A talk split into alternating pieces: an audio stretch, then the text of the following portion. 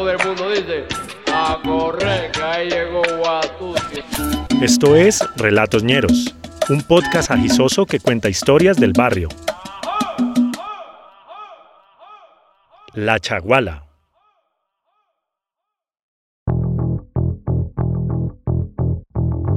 En aquel tiempo yo trabajaba en una universidad de garaje en el centro de Bogotá. No pagaban mucho, pero era un buen escampadero. Los viernes salía a las 2 de la tarde, pero la mayoría de mis compañeros salían hasta las 6. A esa hora nos íbamos sagradamente a beber a la tienda de la mona. Yo siempre los esperaba, pero como tenía cuatro horas libres para quemar tiempo decidí meterme en un curso de kickboxing, en un gimnasio ahí en la 19. Fue en ese curso donde conocí a Adriana, una morena de pelo a los hombros, bajita y muy caribonita. Ella era la mejor de la clase, rápida, poderosa, levantaba la pata como Van Damme, tiraba puños como Amanda Nunes.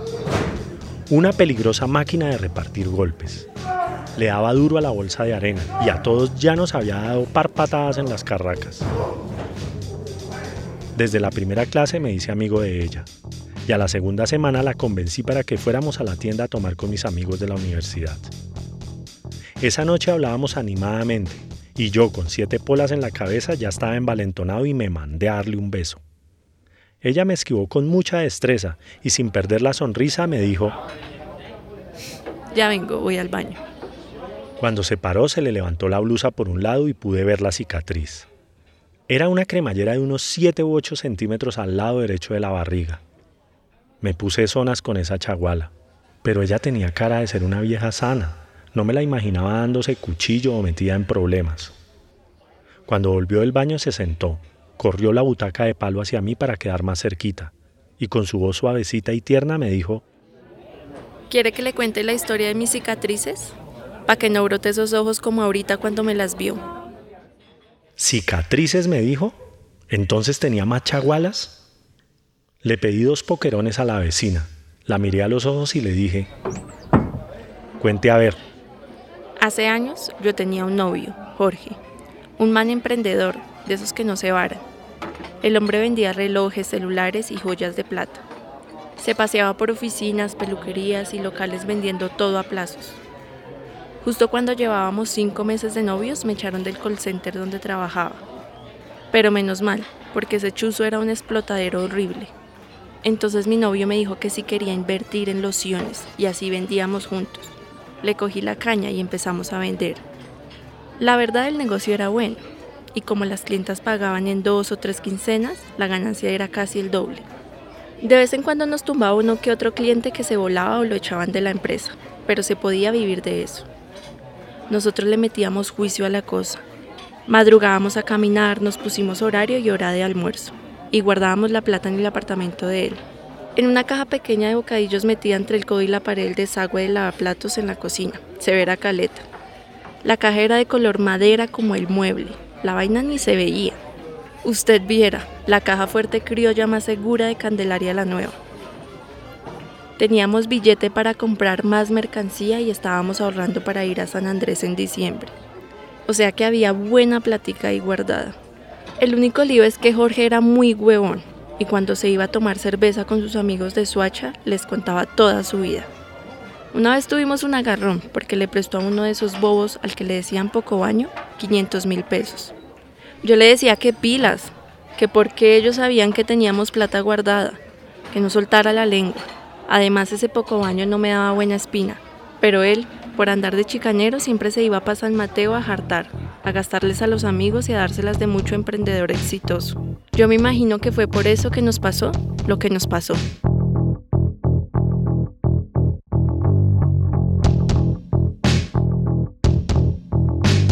Era una noche de viernes y habíamos estado en un cumpleaños de una amiga mía.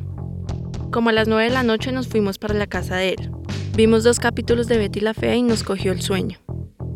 Serían las 2 o las 3 de la mañana cuando escuché un ruido en la puerta de la entrada, como un vidrio que se rompe. Jorge, despiértese, mire que sonó algo raro. Pero el pendejo nada que se despertaba. Yo me paré despacito. Al principio pensé que era un gato, el viento o mi imaginación. pero me cagué del susto cuando vi la sombra de un man parado ahí en la mitad de la sala. Grité durísimo y traté de salir corriendo a encerrarme en el cuarto con Jorge. Pero otro man salió de la nada. Yo no lo había visto y me agarró por el cuello. De reojo, alcancé a ver que a Jorge ya lo tenía tarzanado otro de los ladrones. Eran tres o cuatro. Eso nunca lo supe. Ahí fue donde empezó la feria de golpes y empujones. ¿Qué verga, nos reaccionan hace matar o qué? Hagan caso y salimos de esta rápido. Uno de los tipos tenía una pistola o un revólver. Yo no conozco esas vainas. Los otros tenían unos cuchillos grandísimos. A Jorge le sangraba la cabeza y la cara por un cachazo que le habían metido. Los otros nos pasaban los cuchillos por la cara amenazándonos. Quietos y hueputas, que solo queremos el billete y nos vamos. Nos amarraron de patas y manos con unas cabullas y nos metieron en el cuarto en el que dormíamos cinco minutos antes. En las fundas de las almohadas guardaban las lociones, los relojes, las joyas y nuestros celulares. Un pirobo de esos hasta se guardó la cafetera. Jorge temblaba del miedo y yo me puse a chillar. El man de la pistola se fue derechito para el mueble de lavaplatos, se agachó y abrió la puerta. A esas alturas ya quería que cogieran la plata y se largaran rápido. Pero el tipo metió la mano buscando, echó la madre y se vino para el cuarto. ¿Y dónde están las Lucas malparidos? El man le metió una patada a Jorge y me puso la pistola en la cabeza. Nos pedía a gritos que le dijéramos dónde estaba la plata. Jorge, asustado y llorando, le dijo que en un bolsillo de una chaqueta de cuero verde que estaba en el armario del otro cuarto. Esa chaqueta era bien fea y Jorge nunca se la ponía. El ladrón se salió del cuarto y nos dejó encerrados. Jorge, ¿usted por qué cambió la plata de puesto? Porque usted me dijo que no confiara en nadie, Adriana.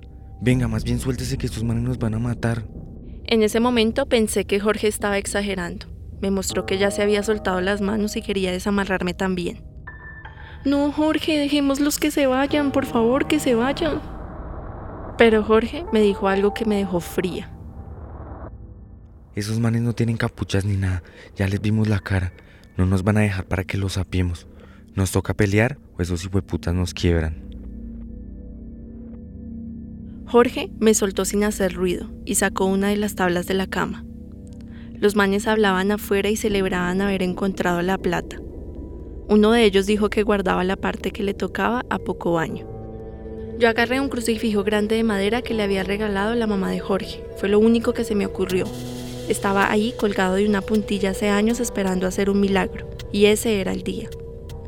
Jorge se paró detrás de la puerta con la tabla en las manos. Yo al otro lado, con la cruz de palo, escuché que uno de los manes le dijo al de la pistola. Vaya dele piso a esos dos hijueputas y nos vamos. No teníamos otra opción. Si nos iban a matar, tocaba pelear o pelear. Una pausa y ya volvemos.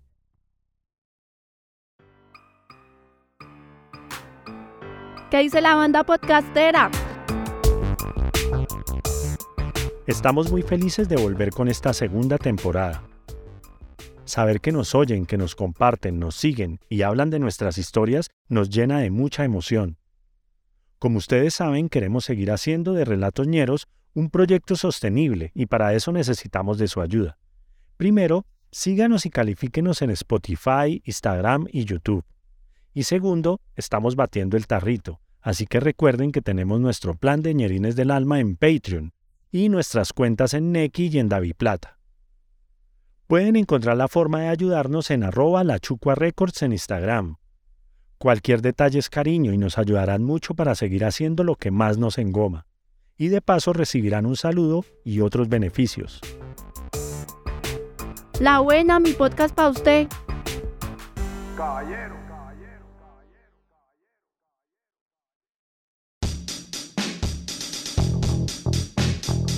Cuando entró el de la pistola, Jorge le sembró un tablazo en toda la cara. Fue un totazo seco y contundente, pero el hijo de puta no soltó la pistola. Jorge le metió otro tablazo en las costillas y empezaron a sonar los tiros. Los otros manes se vinieron corriendo. Al segundo que entró le pegué con la cruz en la cabeza, pero en esa época yo no daba tan duro. El tipo ni se mosqueó y ahí fue donde me metió la primera puñalada. Justo aquí, mire, en el brazo derecho. Primero se siente como un pinchazo de aguja, pero después arde y se empieza a calentar.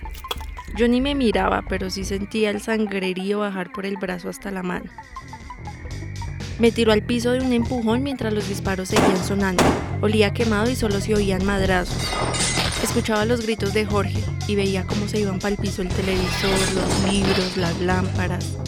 El man que me empujó se me tiró encima y comenzó a darme cuchillo a diestra y siniestra. Yo intentaba pegarle con el crucifijo pero no atinaba. Sentía calor en la panza, el pecho, las manos, me estaba masacrando. Escuché que el portón se abría de nuevo. Uno de los manes salió corriendo. Jorge estaba de pie dándole palo al de la pistola. El que me estaba matando volvió a ver a su amigo tendido en el piso y fue ahí donde aproveché y le clavé el palo de la cruz en un ojo. El man gritaba como un loco, soltó el cuchillo e intentaba sacarse la cruz. Como pude me paré y agarré el cuchillo, pero la verdad yo no soy capaz de usar una vaina de esas. Fue Jorge el que lo atendió con un tablazo en la espalda. El de la pistola ya no tenía pistola, pero sí varias costillas rotas. Jorge agarró el arma del piso y le apuntó. El man de la cruz en el ojo intentó quitarme el cuchillo. Lo único que se me ocurrió fue hundirle más el crucifijo hasta el fondo. Chillaba como un marrano, intentaba sacárselo, pero no podía. Era el poder de Cristo en acción. El de la pistola salió corriendo y el otro lo siguió dando tropezones, gritando y con la cruz clavada todavía. Jorge y yo nos quedamos ahí, pasmados, ensangrentados y llorando. Pensábamos que quedaban otros en el apartamento. Los ruidos de los balazos alertaron a los vecinos. Doña Blanca, la señora de enfrente, se asomó por el portón y quedó aterrada cuando vio ese mierdero. Llame una ambulancia, por favor, doña Blanca. Jorge se sentó en el piso. Tenía un tiro en la pierna y la cara toda ensangrentada. Yo ya tenía toda la ropa mojada y roja. Me dolía mucho, pero me podía mantener en pie. Antes de la ambulancia llegaron los tombos. Nos preguntaban que qué nos habían robado, que si estábamos seguros de que se habían llevado la plata, que cuánto era. Ni siquiera nos miraban a la cara o se nos acercaban. Solo buscaban entre el desorden a ver si se encontraban algo de valor. Uno de ellos abría los cajones del armario y nos preguntaba que si conocíamos a los ladrones. Escuché una sirena y hasta ahí me acuerdo. Todo se puso oscuro.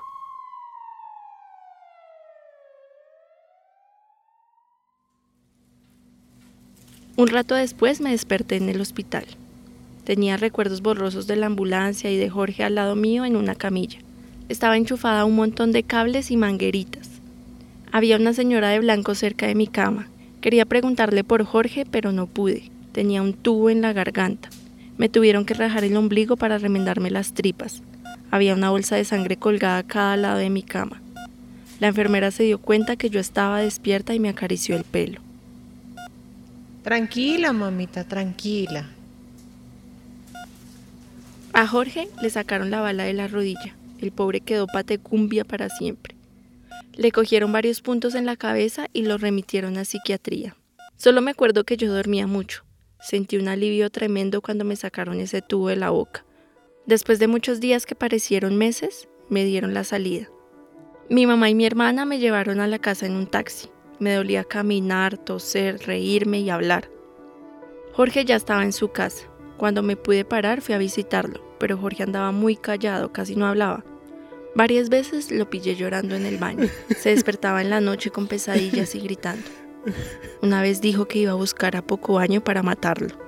Me dio mucho miedo y con el pesar del alma le dije que mejor no nos viéramos por un tiempo. Los manes se robaron todo, la mercancía y la plata. Estuvimos muy de buenas, esos manes querían matarnos y la sacamos barata. La pistola nunca apareció, y eso que Jorge la dejó ahí tirada en el piso. La policía dijo que no había sino un cuchillo. Nada de huellas, ni pruebas, ni investigación así como en CSI. Fue duro volver a dormir, a caminar tranquila por la calle, aunque nunca es que haya caminado muy tranquila en la calle. Todos los manes se me parecían a los ladrones. Una vez me bajé del bus paniqueada porque se subió un man con un parche en el ojo. Me la pasaba muerta del susto todo el tiempo. Y con Jorge las cosas se fueron distanciando hasta que ya no nos vimos más. Él siguió vendiendo vainas a plazos y yo volví al call center. Encerrada me sentía segura. Fue por eso que me metí a las clases de kickboxing, para bajarle un poquito al miedo, para saber defenderme y no dejarme de nadie. Siempre pienso que si me pasa otra vez, no me voy a dejar. Es como si estuviera esperando que me toque pelear.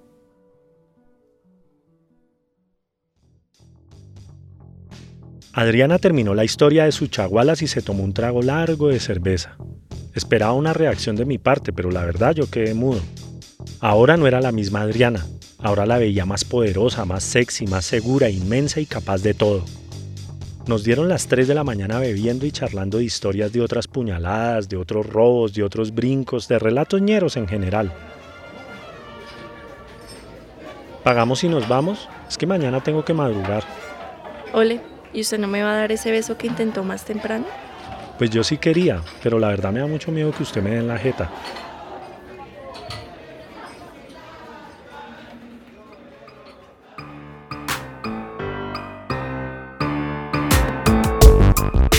Agradecemos por su apoyo a Gabriel Vázquez en Rumania, a las hermanas Blanca y Doris Umbarila y a Gabriela Méndez en Tocancipá. Y por sus stickers a Paola Cadena, Santiago Rivas y al equipo de Radio Ambulante. Relatoñeros es una producción de la Chucua Records. Este podcast fue producido y editado por JJ Muñoz, Steven Torres, Felipe Umbarila y por mí, Daniela Muñoz. Si les gustó esta historia y quieren apoyarnos, pueden hacernos un aporte para seguir haciendo posible este podcast. Visiten nuestro perfil en Instagram, arroba Records, y allí encontrarán la forma de ayudarnos. De vuelta les enviaremos un saludo en uno de nuestros capítulos, y se convertirán para siempre en nuestros ñeros y ñeras del alma. Caballero.